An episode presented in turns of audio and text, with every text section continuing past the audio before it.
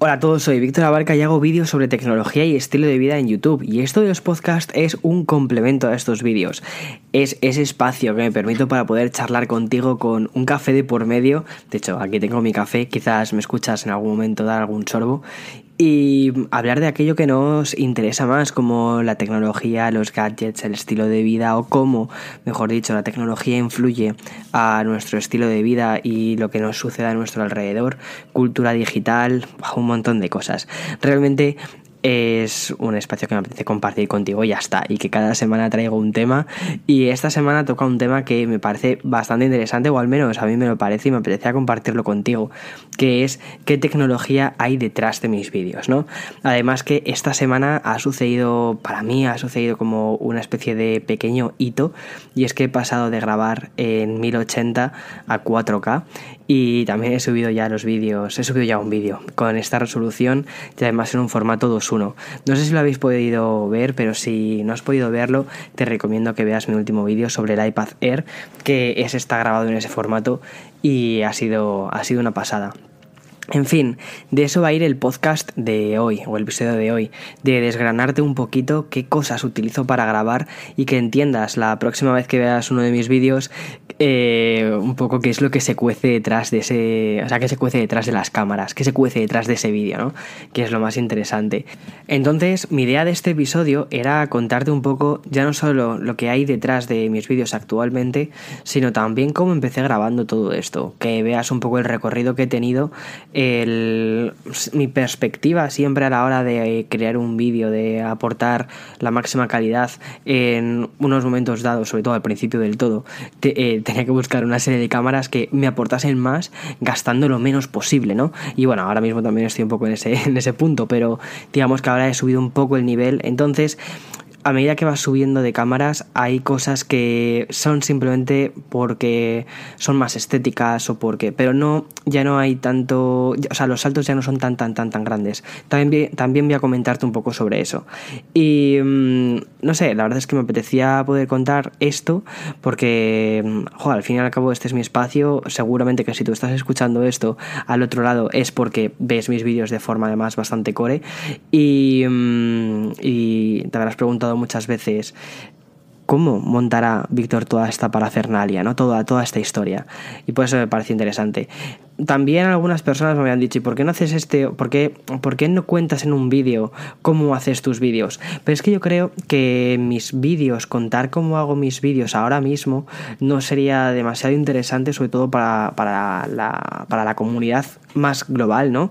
Es decir, porque al final quienes escucháis este podcast sois las personas más, más núcleo, pero la gente que ve únicamente los vídeos y que no escucha los podcasts, muchas veces únicamente quiere ver el vídeo y ya está, y, chao, y y, no, y ya está, y, no, y nada más.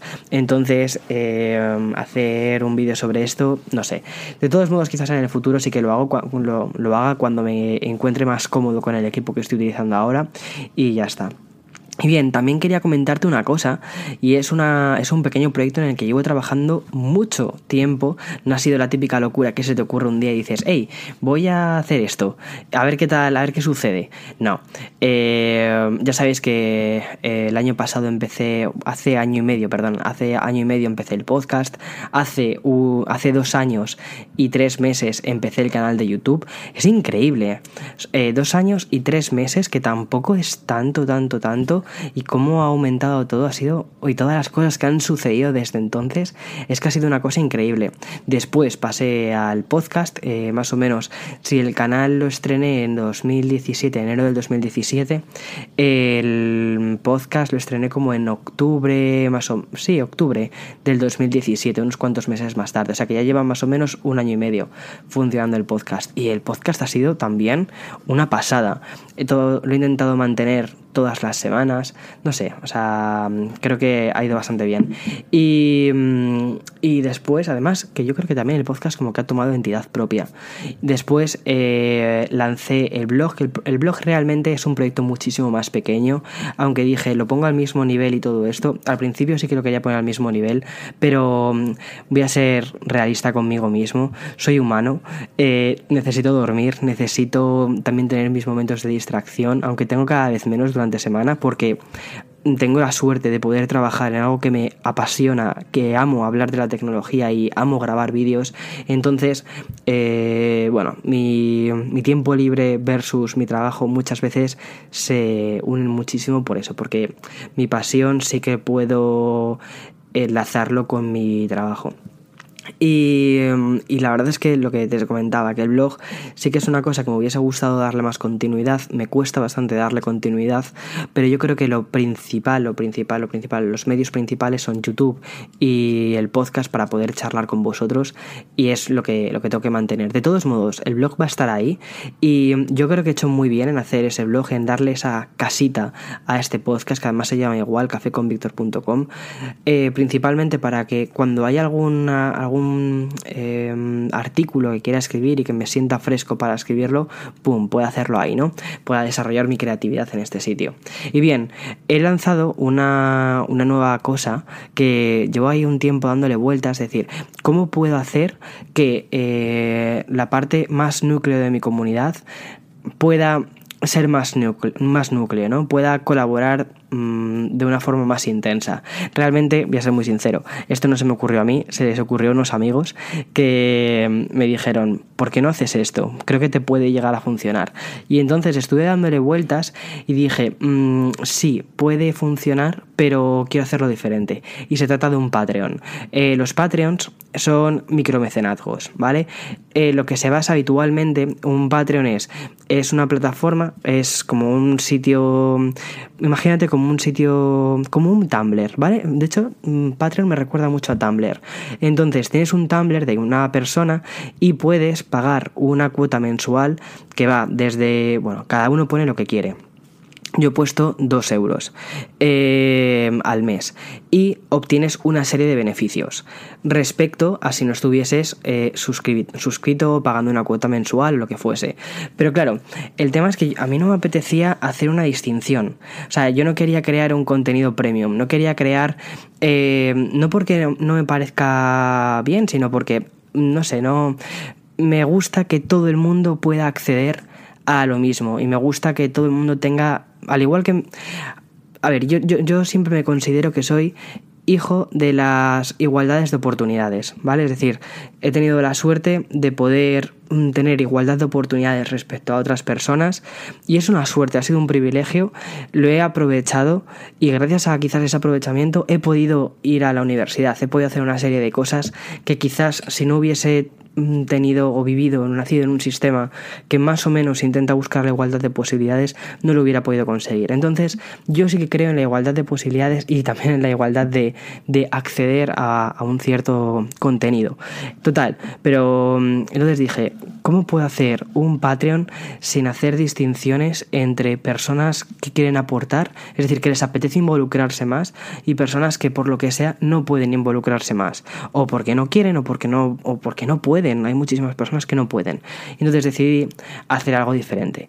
Y dije, bueno, voy a hacer un Patreon que no, que no haga una distinción y simplemente si quieres, si quieres eh, ir un pasito más allá en lo que es la mejora del canal, eh, pues mm, te apuntas al Patreon. De hecho, voy a dejar la URL del Patreon en, el podcast y hasta ahí. De hecho, lo estoy haciendo el anuncio aquí en el, en el podcast porque creo que es donde está mi comunidad más core, ¿vale? Más núcleo.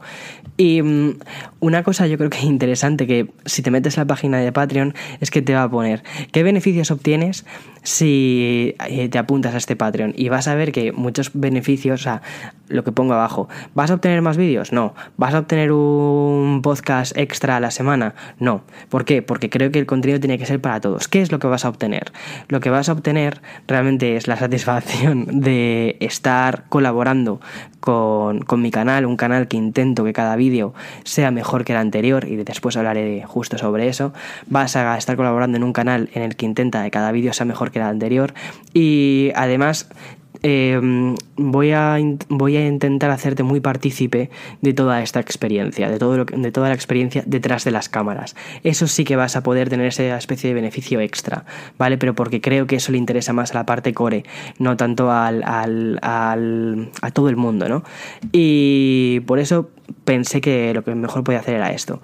Y sí, luego existen eh, varios, varios tiers, ¿no? Como lo llama la propia página de Patreon. Es decir, si pagas, eh, o sea, si te suscribes eh, un poco más, pues obtienes más cosas, pero eso son cosas como accesorias, ¿vale? Al final, la idea es que, que, si te apetece, tú puedes colaborar y ser, formar parte como de Em, patrocinadores, no, o productores, productores de cine. Esa es la, esa es la, esa es la, mejor idea. Sí, em, productores de cine. ¿Por qué? Porque intento crear vídeos cada vez más cinematográficos. Intento hacer vídeos cada vez más grandes. Y todo eso tiene un coste. Tiene un coste, la verdad es que bastante alto.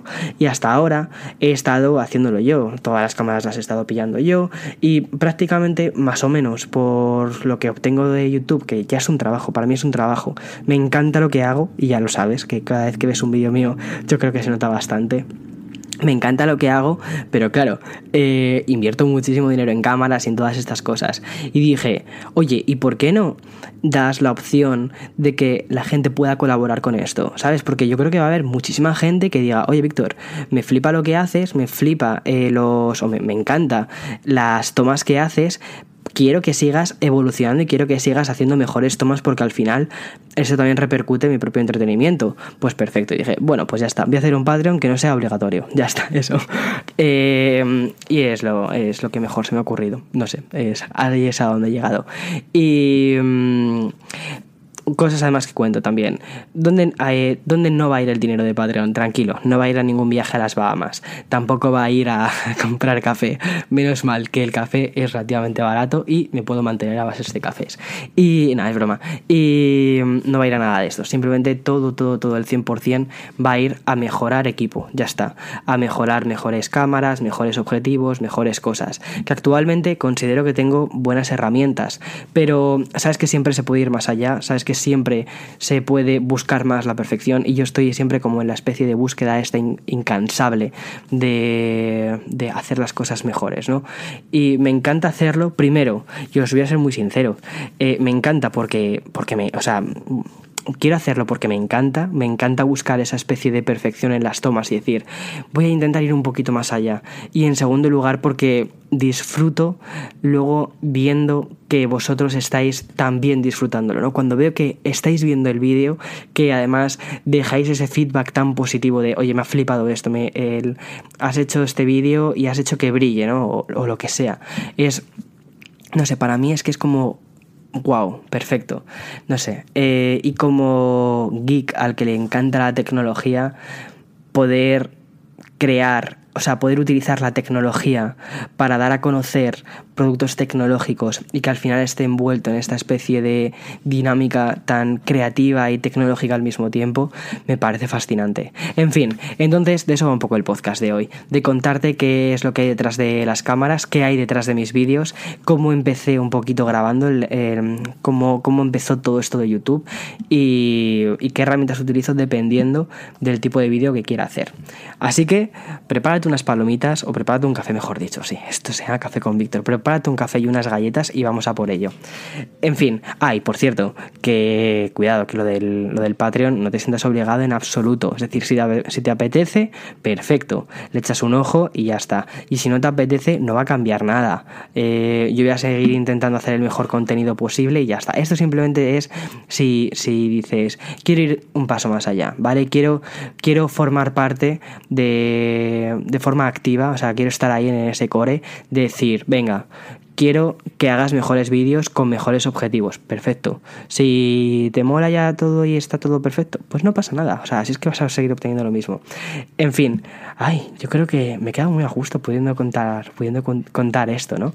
además, una cosa que tenía miedo también al principio era que no quería crear una diferenciación. Para mí era muy importante no crear una diferenciación. Y tampoco sentir como pedir dinero y nada parecido, porque para mí esto, o sea, lo estoy haciendo como, un trabajo y, mira, gracias, gracias a Dios puedo, puedo ir tirando para adelante y puedo ir mejorando todo el equipo. Pero dije, eh, todo, esto, todo esto también partió de, unos amigos de, de, la gente de Visual Politic que estuve eh, hablando con ellos y, me, y también ellos me, me, abrieron un poco los ojos con el tema del Patreon, porque ellos también tienen un Patreon. Y me contaron que también a ellos les servía para tener a su comunidad mucho más cercana. Y dije, hmm, no sé, es como que me, hizo, me hizo clic en mi cabeza. Y ya sabéis que para mí el tema de la comunidad es súper, súper, súper importante. Y dije, bueno, ¿por qué no? ¿Por qué no? Vamos a intentarlo. Y eh, después de unos cuantos meses, pues aquí estamos. En fin, venga, ya, Víctor, la ha soltado. Perfecto. Vamos a por el podcast. Vamos a meternos en el episodio de verdad. Bueno, ya sabéis que cuando yo empecé en esto de YouTube hace dos años y cuatro meses, es que es increíble, empecé haciendo principalmente vlogs. Yo ya hacía vídeos de videojuegos, ¿vale? Los hacía en mi casa y era vídeos sobre noticias. De hecho, hoy es domingo y todos los domingos grababa el vídeo por la mañana y lo editaba rápidamente y lo subía. Era sobre noticias de videojuegos. Eh, con una musiquita así súper estridente. No sé si, se encuentra la musiquita por aquí. Y, mm, y bueno, y eso me sirvió principalmente para coger soltura en esto de YouTube, para poder hablar a una cámara, poder hablar a un micrófono y no sentirme extraño, no sentir que, que estaba mm, hablando a un ser inerte, como quien dice, porque al final una cámara es un ser inerte, obviamente. Es una cosa que, que, no, tiene, no tiene vida, no es un amigo. Eh, mm, y lo que me sirvió es para ir poco a poco pudiendo personificar a la cámara. Es un truco que yo utilizo, es decir, pensar que detrás de la cámara hay un amigo cercano al que le estoy contando una historia, al que le estoy contando, mira, si este es este teléfono, si, este de, si estoy analizando, por ejemplo, ahora estoy analizando el Nokia 9, ¿no? Si estoy con el Nokia 9 analizándolo, si un amigo de confianza me preguntase, ¿qué opinas del Nokia 9? Pues esto es lo que opino del Nokia 9, pero además podérselo mostrar de una forma bonita, o sea, tal y como se lo merece un amigo, ¿vale? La idea, eso es la idea de mi canal, eso es la idea base.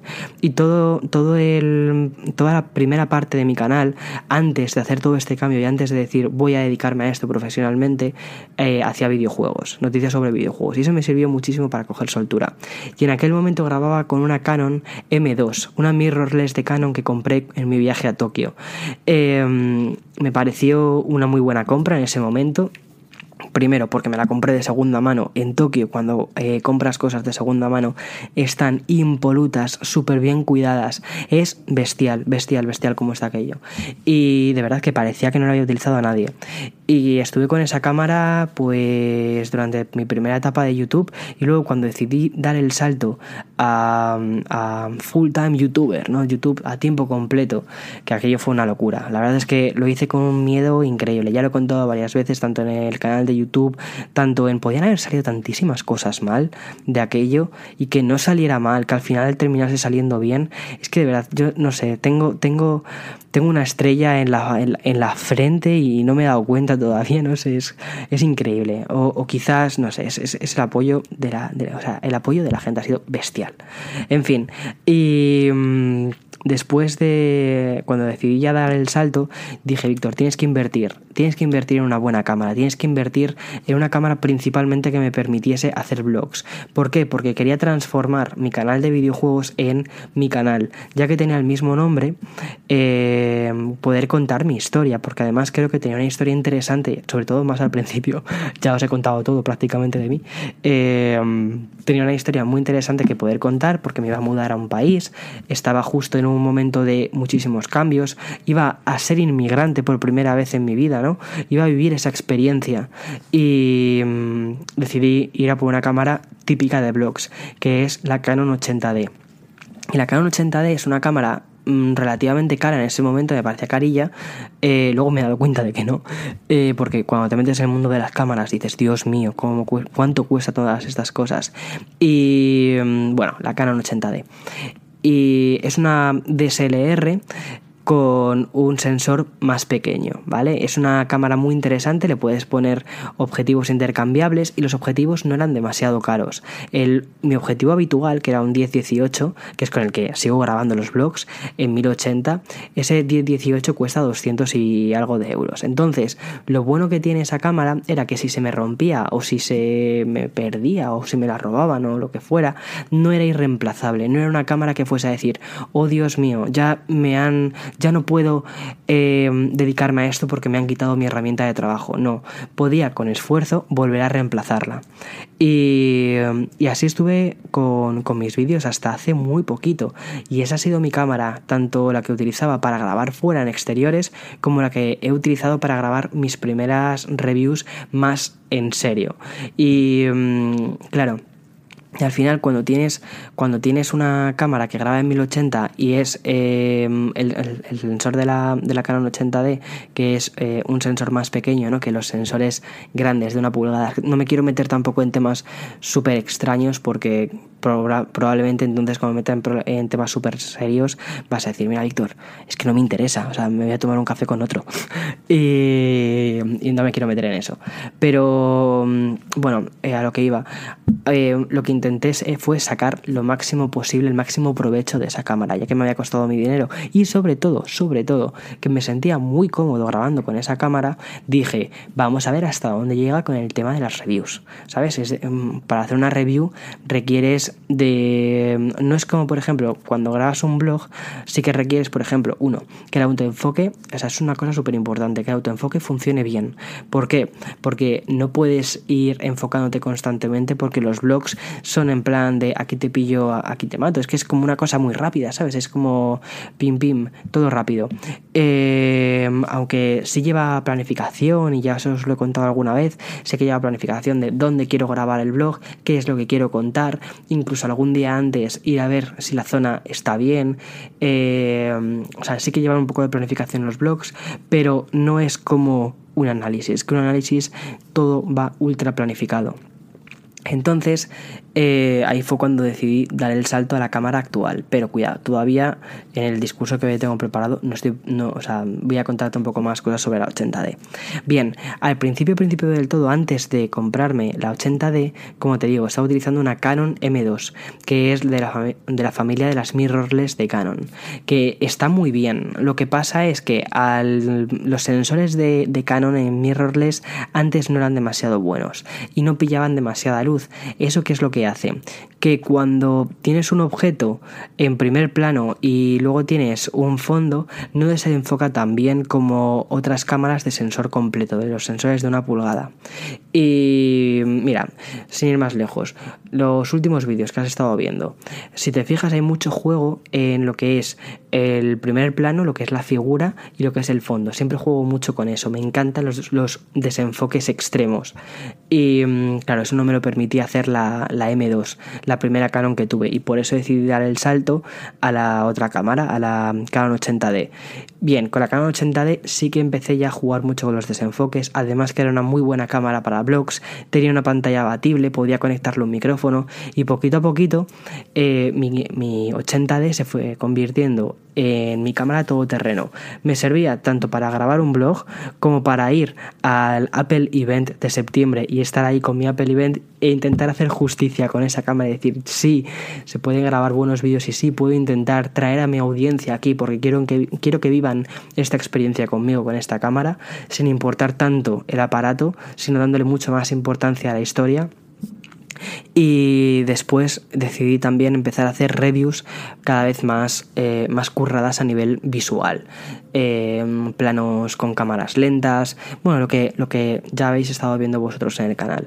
Y ahí sí que me tocó hacer una inversión extra, que fue lo primero, primero, primero que invertí, o sea, o mejor dicho, lo segundo en lo que invertí, después de la cámara y del sonido. El sonido es muy importante. El sonido fue una cosa que me costó bastante pillarle el truco, porque... Mm, bueno, no sé, pues es porque muchas veces con estas cosas vas un poco dando palos de ciego, ¿no? Vas probando muchas cosas, vas perdiendo dinero en muchas cosas y tú mismo te, defraudas porque dices, jo, es que esto cuesta mucho dinero y no consigo lo que quiero. Eh, o no consigo el nivel de calidad que yo estoy buscando. Y bueno, el sonido hasta que encontré más o menos lo que me gusta y aún así debo reconocer que no estoy demasiado contento con ello, que me gustaría mejorar un poco más el sonido cuando estoy en casa. Eh, lo siguiente que me compré así más interesante fue las luces, un set de luces. Y además dije que quería un buen set de luces porque quería que me durase. Y sobre todo quería que cuando estuviese grabando no crease distorsiones lumínicas extrañas con la cámara porque no quería ondas ni quería nada raro. Quería que la imagen fuese súper nítida. Eh, y me compré mi primer set de una marca que se llama Dracas, que es de aquí de, de Estados Unidos y me gustó mucho. Y de hecho es la que utilizo prácticamente para todos mis vídeos y aunque esté grabando eh, con escenas de luz diurna, con luz dentro de casa, conecto también las luces que son, son un rollo de conectar, pero da igual porque el resultado que da es muy bueno. Hay muchas veces que quizás no te des cuenta de, las sombras o de cuando ves un vídeo del producto en sí, ¿no? Cuando, eh, la forma en la que quiero que incidan las luces y las sombras encima del producto muchas veces está pensado, digo, quiero que esto se vea de este modo y para hacerlo así no puedes jugar únicamente con la luz que te entra por la ventana. A veces tienes que cerrar la ventana y poner las luces artificiales para que quede todo bien, para que cuando veas el producto brille lo máximo que puedo hacer que brille, ¿no? Yo también tengo un límite, yo no he estudiado cine, poco a poco voy aprendiendo muchas cosas, me fijo mucho en, en otros, en otros creadores, también me fijo mucho en los anuncios, eh, me encantan los libros de fotografía de producto, entonces voy aprendiendo, voy aprendiendo sobre la marcha. Y mm, mi canal para mí es mi mayor campo de pruebas porque intento que cada vídeo sea un poquito mejor que el anterior, que añadirle eso nuevo que he aprendido, ¿no? Y con las luces fue, fue un experimento súper interesante porque pude jugar de una forma diferente. Además que en Nueva York, justo cuando lo compré, ya empezaba a anochecer muy prontito y sabía que necesitaba sesiones de grabación más, más largas y que las luces me iban a ofrecer eso. Y yo no sabía cuánto costaban las luces. Yo pensaba que lo de las luces iba a ser algo como, no sé, súper barato. Y no, no, no, no, no. O sea, dices, Dios mío. Pero dije, ok, venga, vamos a por ello, vamos a invertir, vamos a, ofrecer lo mejor y sobre todo voy a darme ese gusto de poder crear mejores vídeos, que a mí me flipa. Y, mm, y eso es lo que hice. Y lo siguiente que fue, fue, eso sí que fue una locura, ¿vale? Fue el slider. El slider motorizado es una especie como de, yo creo que lo habéis visto, en algunos vídeos, al final del todo, del todo, del todo, pongo eh, un pequeño making of. Eh, en el pequeño making of, yo creo que alguna vez habéis visto como una especie de pequeño robotito que va encima de unos raíles, ¿vale? Bien, eso es un slider motorizado. Eso lo que hace es que tú pones la cámara encima, y le marcas eh, dónde quieres que empiece, dónde quieres que termine y cómo quieres que haga el movimiento y después ya hace el propio robot el propio movimiento a través de los raíles. Tiene limitaciones, ¿vale? Tiene muchas limitaciones, pero eso es lo que te permite crear esas escenas en las que yo estoy sentado, por ejemplo, con el iPad o con el ordenador o con lo que sea, y que parece que hay alguien que está grabando. No hay nadie grabando, es el robot, ¿vale? Eh, entonces, eso es, eso es el, ese cacharrito. Fue muy interesante, fue una, fue una compra bastante gorda, la verdad, pero aproveché unas, unos descuentos que había en Black Friday, creo que fue. Eh, en Black Friday dije, venga, va, a por ello. Y la verdad es que estoy muy contento. No me arrepiento, no me arrepiento demasiado de eso, porque siempre tengo como mi punto de arrepentimiento de decir, ay. Eh, quizás te tienes que haber esperado un poquito más o pero no yo creo que al final queda muy muy muy muy guay muy interesante Muchas escenas que habéis visto de los productos, por ejemplo, cuando veis el producto con una pared blanca de fondo y veis que eh, la cámara pasa de derecha a izquierda o izquierda a derecha, así como súper suave, ¿no? Eso está hecho con ese, con ese cacharro. Entonces, claro, te permite crear un tipo de escenas que son algo diferentes a lo que estás acostumbrado a ver. Y, mm, y bueno, yo creo que, creo que sí que marcó eso un pequeño salto de calidad en el canal sí que mm, a partir como de más o menos octubre, noviembre, fue cuando terminé de hacer estas primeras inversiones y también me metí muchísimo a estudiar, o sea, por las mañanas y por las tardes grababa, también cuando me tocaba editar editaba y por las noches me miraba cientos de tutoriales en YouTube para aprender a grabar mejor, para mm, fotografía de producto, o sea, ha sido una locura. Llevo unos meses de locura, pero me encanta, me encanta lo que hago y es que es genial. Y y ya está. ¿Y qué más? Ah, y después, eh, ya una vez que aprendí, primero, o sea, digamos que intenté ir poco a poco, ¿vale? Pasé de una cámara todoterreno que conocía muy bien y que sabía hasta dónde podía o, que pensaba que iba a poder llevarla hasta, hasta mm, un punto y dije, vale, quiero llevarla hasta ese punto, pero ¿qué necesito? Mejores lentes o mejor iluminación. ¿Dónde, ¿Cuáles son los puntos flacos de la cámara? Vale, la iluminación, pues vamos a mejorarla. Vale, ¿cuál es el, el siguiente punto? Esta escena que quiero conseguir. ¿Cuál es la escena? Este, este movimiento que creo que puede ser muy interesante y creo que puede dar muchísimo dinamismo al vídeo pues venga, invertimos en el, en el slider. Eh, fue muy guay porque hace un par de domingos estuve haciendo fotos con Sebastián, mi amigo de Uruguay. Eh, de hecho, seguro que le conocéis del vídeo de fotografías eh, con el iPhone de retratos. Creo que publiqué el vídeo esta semana, o si no lo publiqué esta semana, fue la anterior. Sí, fue la anterior. bueno, estuve charlando con él y me acuerdo que una de las cosas que él destacó de los vídeos que mm, había hecho era que él sí que se dio cuenta de que uno de los reflejos de la luz en, el, en, la review del MacBook Air daba sobre la manzana. Y es que efectivamente estuve, me acuerdo que ese día estuve controlando a través de una aplicación el tema del sol. Y dije, vale, esto va a pasar eh, a tal hora, el sol pasa eh, por, esta, por, esta, por este sitio y va a cortar eh, la pared haciendo sombra aquí y luz aquí. Entonces, si pongo el iPad, o perdón, el, MacBook Air en este punto, va a cortar la manzana a esta hora. Entonces, bueno, fue, fue una movida, ¿vale? Simplemente, realmente, si te soy muy sincero, fueron las típicas cosas que dices, venga, va, Víctor, que se te está yendo la olla muchísimo. O sea, se te está yendo la pinza y quieres hacer una escena súper complicada para un segundo, o sea, o para dos segundos, que al final es lo que dura. Pero dije, ¿por qué no? Me apetece, dije, me apetece, es mi juguete, son mis juguetes, son mis cacharros, quiero, quiero poder hacer esto y quiero además poder ponerlo en la review. Y, mm, y fíjate que fue una cosa que pensaba que no, muchas, no mucha gente se va a dar cuenta de la estética de esa escena y que luego me lo comentase Sebastián. Para mí eso fue decir, wow, wow, o sea, increíble, perfecto. Y nada, eso. Eh, por ese tipo de cosas yo creo que es lo que merece eh, toda la tecnología que hay detrás de, del canal, de este canal de YouTube. Y bien, lo siguiente que decidí hacer fue el irremediable paso al 4K. Estamos en 2019 y cuando empezamos 2019 dije, este año va a ser el del 4K.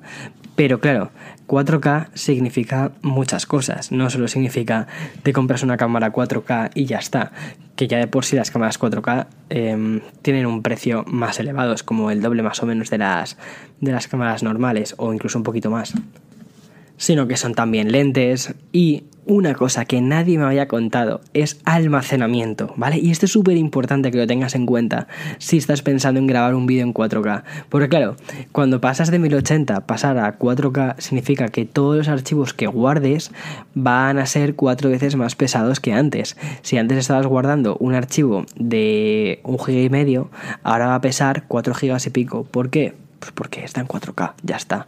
Es que no hay, no hay más historia. Y así es como he dado el salto recientemente que decidí ir a Sony, porque Sony aunque es una cámara muy diferente a lo que estoy acostumbrado a Canon y todavía estoy con estas dudas de ¿habré hecho bien en pasarme a Sony? Todo el mundo me ha dicho, eh, Víctor, has hecho, muy bien en pasarte a Sony, dar el salto de Canon a Sony, pero todavía tengo un montón de dudas. Estoy, cada vez que cojo la cámara, tengo una sensación de amor-odio. Amor porque veo las escenas que graba y son mm, muy guays, muy, muy interesantes y odio por la parte de los menús.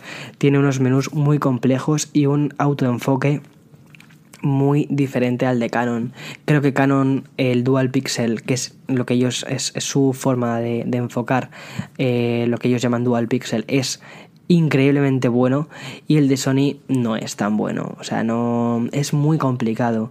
Tienes muchas opciones quizás a mi gusto tienes demasiadas opciones, entonces hace que, sea una cámara más profesional y también más compleja y de la que tienes que aprender bastante. Y mm, recientemente pillé la Sony A7 III, que es el modelo, el último modelo que tienen, que graba en 4K a 30 FPS. A mí ya sabes que me encantan los vídeos a 30 FPS. Cuando he intentado varias veces eh, grabar en 60 FPS, pero hay algo que no me termina de gustar. Lo veo como muy mm, no sé, no, no me acostumbro a ver los vídeos en, a, 60, FPS, me gusta más verlos a 30, lo veo más, más cinematográfico. No sé si me explico, pero a mí personalmente me parecen como más reales, más naturales. Los de 60 FPS, curiosamente, no terminan de parecer tan naturales. Bueno, total, que esta Sony Alpha, la verdad es que estoy muy contento con ella y decidí además añadirle un objetivo, no es Sony, es un objetivo Tamron que es un 2775 o 2875, disculpa 2875 con un 2.8 de apertura. Y mm, ya sé, habéis visto el último vídeo, el del iPad Air, que, del que os hablaba al principio, al principio de este podcast veis que tiene un desenfoque bestial. O sea, desenfoca muchísimo en la parte del fondo. Que es lo que yo necesitaba. Es la. es como una de las casillitas que había marcado de ¿Qué es lo siguiente que quieres hacer? Bien, lo siguiente que quería hacer, lograr a nivel imagen, no solo era grabar en 4K y utilizar el formato 2.1, lo que sea, que esto al final son como pequeños detalles, sino que me apetecía lograr esa, ese one more thing, ¿no? Esa pequeña cosa que es tener algo enfocado que estuviese muy muy muy cerquita en un primer plano y que inmediatamente después estuviese todo desenfocado, que pudieras ver las líneas pero del producto completamente difuminadas, para que el punto principal, la, parte, eh, el primerísimo primer plano estuviese ultra enfocado. Y bien, este objetivo me permite hacerlo, lo cual estoy súper contento. Y la verdad es que estoy, estoy como muy pletórico. Me apetecía mucho poder compartir con esto, todas estas cosas, todos estos gadgets contigo, porque yo creo que muchas veces hablamos de tecnología de consumo, eh, teléfonos móviles, tablets, ordenadores, pero muchas veces eh, estos pequeños gadgets que utilizamos para grabar en cierta medida también son tecnología de consumo. Pero bueno, en fin, y mm, ya sabéis que en mi canal hago reviews principalmente son de teléfonos, tablets y ordenadores, principalmente. Una cosa que también me apetece discutir con vosotros o contigo en este caso es eh, el tema de, la temática de mis reviews, ¿no? Que mm, muchas personas me han preguntado ¿por qué analizas este producto y no analizas este otro producto? Bien, lo que siempre hago cuando voy a analizar un producto es primero preguntarme ¿es interesante para el público general? Es decir, a, la gente, ¿tú crees que a tu audiencia, a tu comunidad, lo que vas a analizar le interesa, sí o no? Vale, si es que sí, pasa el primer check. Es como, vale, sí. Segundo, eh, a, mí, a Víctor Abarca, como persona, porque al final mi canal intento estar orgulloso de lo que hago y de lo que subo y, e intento que sean vídeos que dentro de un tiempo, aunque sean productos que se consideren retro, porque ya cualquier cosa que pasa de un año se considera retro, em, intento que sean productos que diga, los he utilizado o eh, me han parecido interesantes o yo mismo le, les hubiese sacado un partido, los hubiese, los hubiese aprovechado. Entonces, sí, eh, ese es como mi segundo filtro. El filtro un poco más personal. Decir, ¿me apetece probar este producto? Sí. Pues venga, vamos a darle, vamos a darle una, un chance, ¿no? Vamos a, a darle ese, ese, esa oportunidad. Y así es un poco como elijo si quiero que ese producto esté en mi canal o si no quiero que esté en mi canal. No hay más, no hay más misterio, sinceramente. Eh, es, una cosa súper personal. El otro día escuché un TED, o sea, las charlas TED, si no tienes, si no conoces lo que son las charlas TED, yo creo que este episodio es de los más personales que he hecho. O sea, increíble. La verdad es que me apetecía muchísimo poder hacer un episodio tan, tan, tan, tan, tan, tan relajado. La semana que viene tengo un episodio, también va a ser muy relajado, pero voy a tener un invitado, entonces, además un invitado bastante grande. Y, y es como que a mí me apetecía hacer un episodio súper tranquilo, además que hace un día precioso, hace un sol en Nueva York flip, super, o sea, iba a decir flipante, he dicho flipante muchas veces. Hace un sol en Nueva York precioso, muy, muy, muy bonito. Ayer estuvimos todo el día prácticamente en la calle disfrutando del sol y, y hoy es como que he vuelto con súper buenas vibras y no sé, me apetecía hacer ese podcast tan, tan, tan chill. Eh, sí, y se me ha olvidado lo que te, estaba, lo que te iba a contar. Te he hablado de la tecnología, de los objetivos, de por qué elijo unos productos en lugar de otros. Y bueno, sí, se me ha olvidado es porque no, no era tan importante. Eso estaba fuera, estaba fuera del guion que me había apuntado. Entonces, seguramente no fuese tan importante. Y. Ah, otra cosa el, el, Mac con el que edito. Recientemente he tenido la oportunidad de poder probar el iMac de 27 pulgadas con un i9 que es increíble, me está alucinando. Y es que dije, ya que tengo la oportunidad de probar este Mac, ya que tengo la oportunidad de editar con este Mac, que es una gozada, vamos a ir a vamos a dar ya el salto a las 4K. Vamos a llevarlo al límite. Vamos a ver cuánto aguanta este ordenador.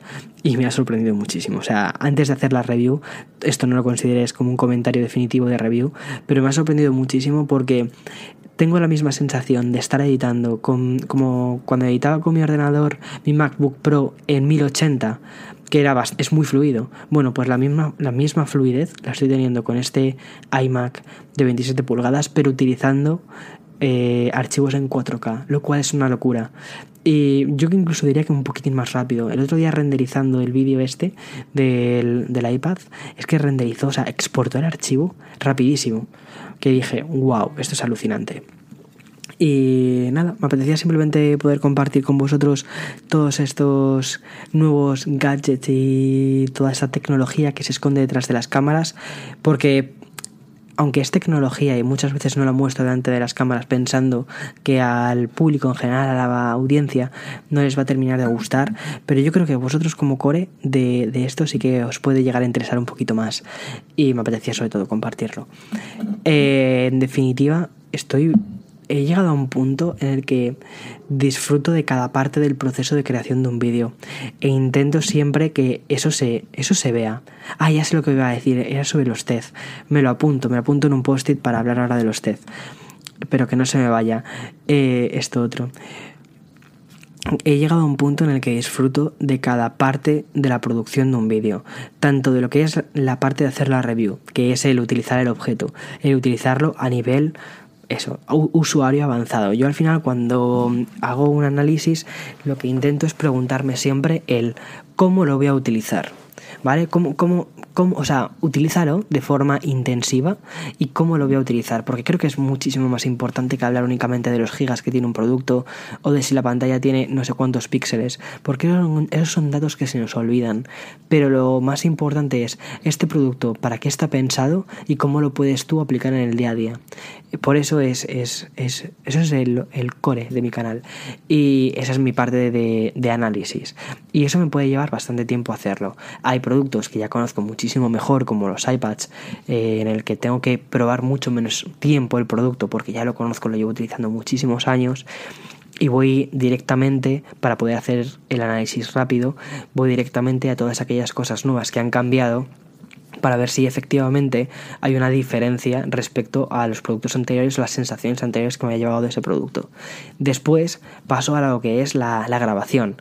La grabación ahora me encanta. O sea, ya me gustaba antes porque la parte de grabación hay muchísimo de craft, de, de como que digo yo, de hacer cosas a mano, ¿no? De la cámara, ponerlo aquí, esto, de creatividad, de inventiva. Y eso, eso me encanta. Me encanta la posibilidad de tener esa, toda esa capacidad de experimentación que tengo en mi canal y decir, venga, y lo que, lo que salga o lo que, bueno, no lo que salga, sino lo que tú has pensado, eh, dale una forma y, y hazlo. y es todo muy a mano. Eso sí que es, está todo hecho como muy a mano, todo muy, muy pensado, pero también al mismo tiempo muy a mano. Es muy personal, es que es eso, es que es, es, algo muy personal. Y después la parte de edición la disfruto muchísimo porque el hecho de poder tener mm, esta fluidez y de que al mismo tiempo que te estás pensando una escena puedas llevarlo al ordenador y que no haya pasos en los que digas, es que mi cabeza va mucho más rápido que el ordenador. No, sé si me explico. Que dices, es que tengo que estar esperando cada dos por tres a que esto lo termine de procesar. Y terminas tan frustrado que no puedes avanzar. No, eso no me sucede. Me sucede todo lo contrario. Me sucede que todo mm, es tan fluido que es un gusto, es un gusto la parte de edición, que para mí es una de las partes que más disfruto. Eh, la parte de edición me encanta porque es cuando coges todo lo que has grabado, lo pones en una línea del tiempo y le das una forma. Una historia que parece que está desconectada, por ejemplo en los blogs, los blogs son fragmentos, ¿no? De una historia y esas historias muchas veces parecen que están desconectadas. Y cuando las pones en la línea del tiempo, las metes dentro de Final Cut y les das esa forma, dices, wow, eh, ya he creado una historia. Y después vas metiendo las escenas complementarias, vas metiendo la música, vas y terminas el blog y dices, vale, ha quedado como una mini peliculita, un mini corto. Cuidado, salvando las distancias, pero claro, el tiempo de reacción que tienes es muchísimo menor. Quizás tienes dos, tres días para hacer un, un vídeo. Yo más o menos es lo que estoy haciendo. Cada tres días saco vídeo. Entonces, los plazos tienen que ser rápidos, tienes que moverte, tienes que moverte rápido. Y hay muchas cosas a las que tienes que renunciar, muchas cosas a las que tienes que decir, no, eso no puedo porque me lleva demasiado tiempo, o es un tiempo que no puedo invertir en esto. Eh, pero bueno. Y, mm, y luego también en la parte de las reviews, cuando estás editando una review, puedes experimentar mucho en lo que es la... puedes recrearte mucho en el producto, puedes meterles esas músicas épicas que hacen que el producto se ensalce más, ¿no? Que para mí es el objetivo. Para mí el objetivo es hacer que la gente disfrute con la tecnología y hacer que ya no solo veas un producto bonito, sino que veas unos usos que puedes darle más allá de lo que te viene en la página de, de producto de, del fabricante, ¿sabes? Eso, eso es mi idea, eso es mi idea. Y ya está. En fin, eh, wow. Ah, y por último, los TED. Sí, cierto, lo he apuntado aquí. Eh, los TED. Si no conoces la aplicación TED, de verdad que te recomiendo que la descargues porque es una aplicación súper interesante. Son charlas, los TED son, son charlas hechas por personas súper influyentes de, yo qué sé, tienes desde Bill Gates hablando de, no me acuerdo, una de sus charlas que dio, pero bueno, una que sí que me gustó mucho fue de Bill y de, y de Melinda, su mujer, de Bill y Melinda Gates, hablando sobre su fundación y sobre por qué habían donado prácticamente todo el dinero que tenían. Lo cual es, bueno, prácticamente todo el dinero que tenían. Habían donado un porcentaje brutal de su dinero y aún así tenían muchísimo dinero. Y, o sea, son, son charlas muy, muy, muy interesantes. Y la que, la que me llamó mucho la atención, no recuerdo el nombre porque soy malísimo para los nombres, pero la última charla que escuché y que me llamó mucho la atención fue de una mujer que es periodista y que hablaba sobre la objetividad en el periodismo. Y sobre y esto venía esto se me ocurrió venía eh, relacionado con el tema de, de los análisis. Bien esta mujer lo que hablaba Em, no me sale el nombre. Voy a dejar, de todos modos, yo creo que en la descripción voy a dejar el nombre de, esta persona y voy a dejar también el nombre de la charla para que puedas escucharla si estás interesado o interesada en, darle esta oportunidad. Hablaba sobre la objetividad y sobre lo importante que es como periodista eh, que ella considera que la objetividad es poder hablar con ambas partes de una misma, o sea, una historia, ¿no? Poder hablar con ambas partes, pero no darle el mismo peso a ambas partes. En un conflicto bélico, que es el caso que ella ponía, siempre hay una víctima, ¿vale? No, la idea de no es que eh, todos son iguales o eh, no, siempre hay una parte que está perdiendo. Ya está. Entonces, eh, es importante hablar con ambas partes, pero tienes que... Eh, o sea, no tienes que decir, claro, pues que los dos han hecho cosas, no. Sí, pero hay una parte que está perdiendo. Sí, pero hay una parte moral que como ser humano me impide no posicionarme, porque si no me posiciono soy parte del problema, ¿no? Entonces, bueno, cuidado, llevándolo a un punto mucho, muchísimo, muchísimo, muchísimo menos eh, interesante y muchísimo menos alto que esto, que es un conflicto bélico, llevándolo a mis, a mis reviews. Eh, yo muestro emoción en mis reviews, pero porque soy un ser humano y porque creo que la tecnología eh, tiene que ganar la humanidad que muchas veces parece que ha perdido. No sé si me explico, ¿no? Entonces por eso cuando dicen tus reviews no son objetivas, intento poder abarcar una review desde diferentes perspectivas, poder contar puntos positivos y puntos negativos, pero no voy a hacer un listado de puntos, porque los seres, los seres humanos, yo al menos, yo no funciono con puntos, yo no funciono con punto 1, punto 2, punto 3, yo funciono con emociones, soy un ser emocional. Eh, y es lo que intento transmitir. Y ya está. Eso es, eso es lo de, lo de las reviews. En fin, espero que te haya gustado el podcast. Espero que hayas pasado un buen momento charlando conmigo o escuchándome. Yo he hablado una barbaridad y sin parar. Únicamente he parado un poquito para beber el café, que yo creo que espero que no te hayas dado cuenta del corte que he hecho.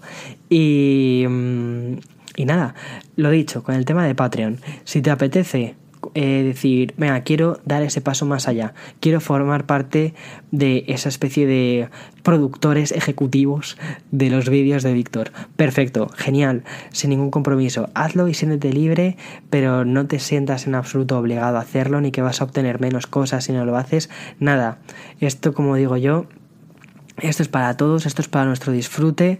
Lo que podamos ir evolucionando, se va evolucionando y ya está. Mi objetivo ya sabéis que es intentar hacer uno de los mejores canales de tecnología del mundo y en español también.